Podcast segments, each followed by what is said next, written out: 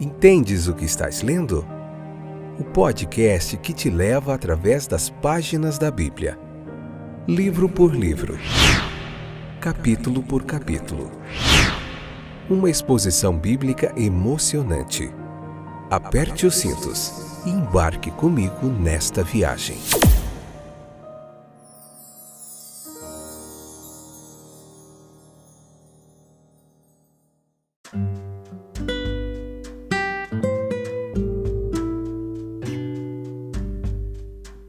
Olá, eu sou o Fábio e estou de volta para mais um excepcional episódio do nosso podcast Entendes o que estás lendo?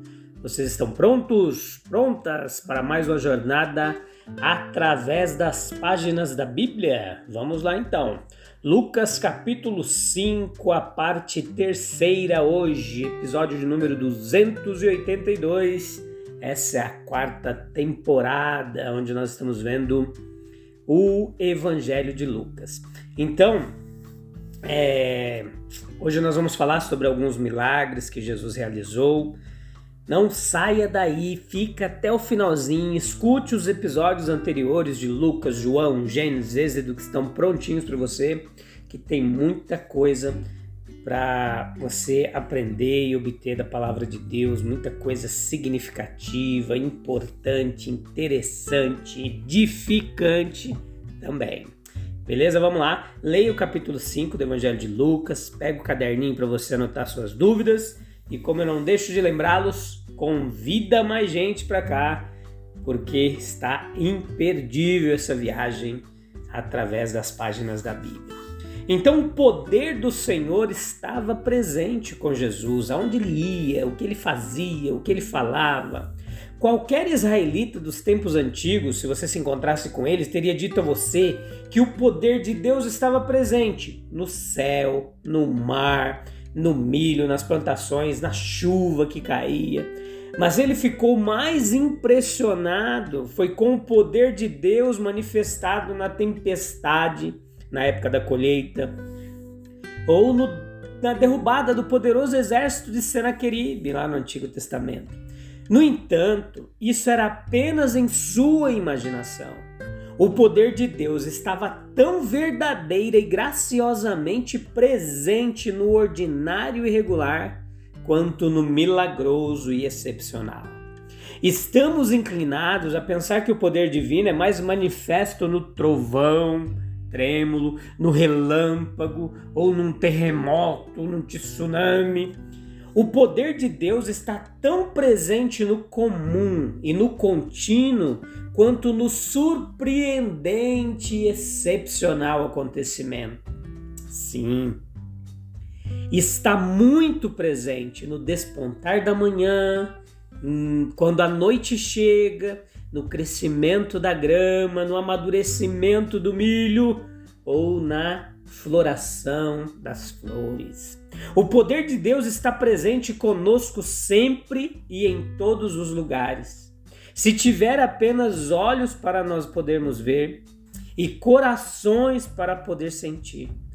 Um poder muito benéfico é o da cura.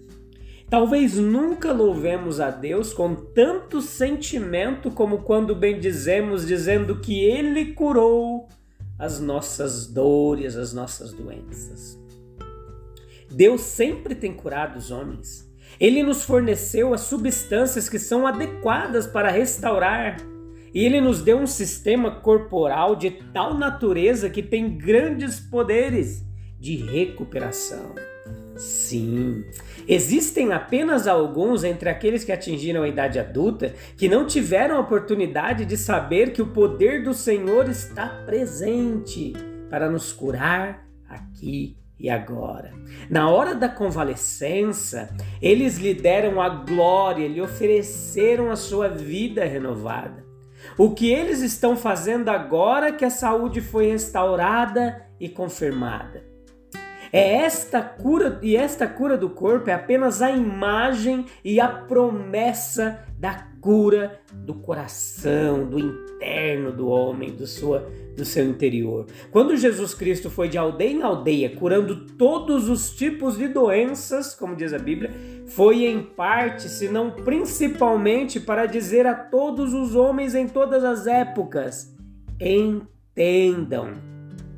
Almas cegas que andam nas trevas, eu sou a luz do mundo, vinde a mim para que realmente vejais vós fracos e enfermos, necessitados de cura espiritual, eu sou o divino restaurador. Vinde a mim, para que sejais divinamente fortes, verdadeiramente fortes. Vós moribundos, eu sou a ressurreição e a vida. Vinde a mim para que vivais verdadeiramente. A bondade que Cristo manifestou e nos revelou, ela é superabundante. No versículo 18 ao 25 aqui do capítulo 5, nós vemos esta manifestação da bondade dele e nós aprendemos com as palavras de Cristo que ele assume o direito de perdoar os pecados dos homens, versículo 20. E quando esse direito é contestado pelos presentes, ele o afirma no versículo 24. E ele não contesta que essa é uma prerrogativa divina quando se afirma que somente Deus pode perdoar pecados, versículo 21. A sua resposta é uma que confirma e não questiona essa doutrina. Em grande medida, a divindade de nosso Senhor é real, era real e continua sendo. Ele estava aceitando voluntariamente as limitações que o levaram a ser contado entre o humano e o infinito. Mas sua autoridade e poder estava nele, aqui e ali, de vez em quando, como nessa ocasião, parecia apropriado que fossem apresentados. E isso magnifica a graça de nosso Senhor Jesus Cristo que durante todo o tempo em que ele estava se rebaixando, a humildade, tal pobreza, tal perseverança, ele estava consciente do fato de que o direito divino e o poder divino estavam dentro dele para serem exercidos. O filho do homem tinha poder na terra para perdoar pecados. A sua grandeza foi muitas vezes questionada às vezes negada, e muitas vezes o nosso mestre permitiu que os homens pensassem nele como mestre ou profeta, a quem eles deveriam julgar por sua vida ou por sua doutrina. Mas por muitas outras vezes, ele justificava suas alegações de uma forma que silenciava completamente se não convencesse os seus críticos. Ele se autenticou por um ato de grande poder. Ele fez isso agora. Não que o exercício do poder de cura fosse um ato mais divino do que o perdão do pecado. Não que um ato de piedade por incapacidade física fosse maior ou mais digno do que um de misericórdia e socorro à alma. Isso não poderia ser mas que a operação do milagre foi um sinal mais óbvio e indicação do divino do que um ato de perdão. E por essa obra graciosa e poderosa, o nosso Senhor provou ser aquele que tinha o direito de dizer: Teus pecados estão perdoados. Podemos dizer que o Evangelho de Jesus Cristo foi autenticado pela manifestação dos sinais, maravilhas e seu poder. Nós temos certeza de que a mensagem de graça e misericórdia que pregamos vem de Deus, porque, entre outras razões, para nossa certeza, testemunhamos o grande poder da verdade cristã. Nos versículos 27 e 28, nós vemos Jesus chamando, convidando e trazendo Levi ou Mateus, em algumas traduções, para segui-lo. Observe que ele fala no imperativo, ele não pergunta, você gostaria de me seguir? Mas ele diz, segue-me. Ele fala também incondicionalmente, absolutamente. Não siga-me se ou quando, mas simplesmente sem reservas, siga-me. Considere as grandes consequências. que resultariam da escolha de Mateus. O completo rompimento de sua antiga vida, o abandono de suas antigas atividades e de seus velhos amigos, a entrada em uma esfera inteiramente nova de pensamento e ação.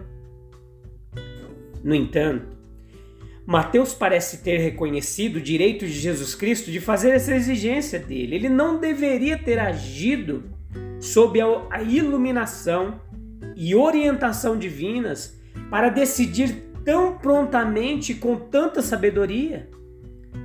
Assim, com autoridade, incondicionalmente, o Salvador vem até nós e nos chama para o seu serviço. A forma de serviço que nosso mestre deseja de nós quando nos manda segui-lo é obviamente diferente do que ele pediu a Mateus. O que ele quer de nós? Qual é a coisa exata que ele exige que façamos? Tomando como devemos tomar uma passagem com outra, respondemos que ele deseja que cheguemos à união mais próxima possível que um espírito humano possa suportar com o divino. Ou mais especificamente, ele quer que nós o aceitemos cordialmente por tudo que ele oferece para a nossa alma.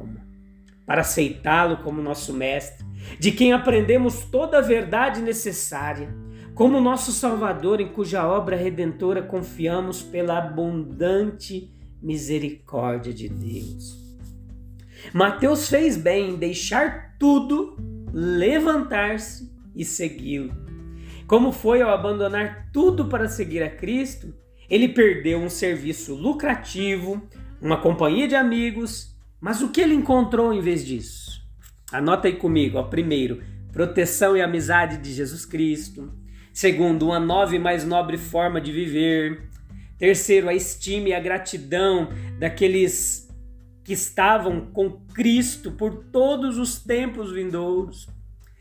Quarto, a bem-aventurança eterna no futuro. E assim é conosco. Quando o Mestre vem e nos chama, como ele pode fazer de várias maneiras, agimos com sabedoria. Quando respondemos imediatamente, e assim nós vamos perder o mínimo que poderia ser perdido. Nós asseguramos a herança que os verdadeiros sábios estão determinados a obter.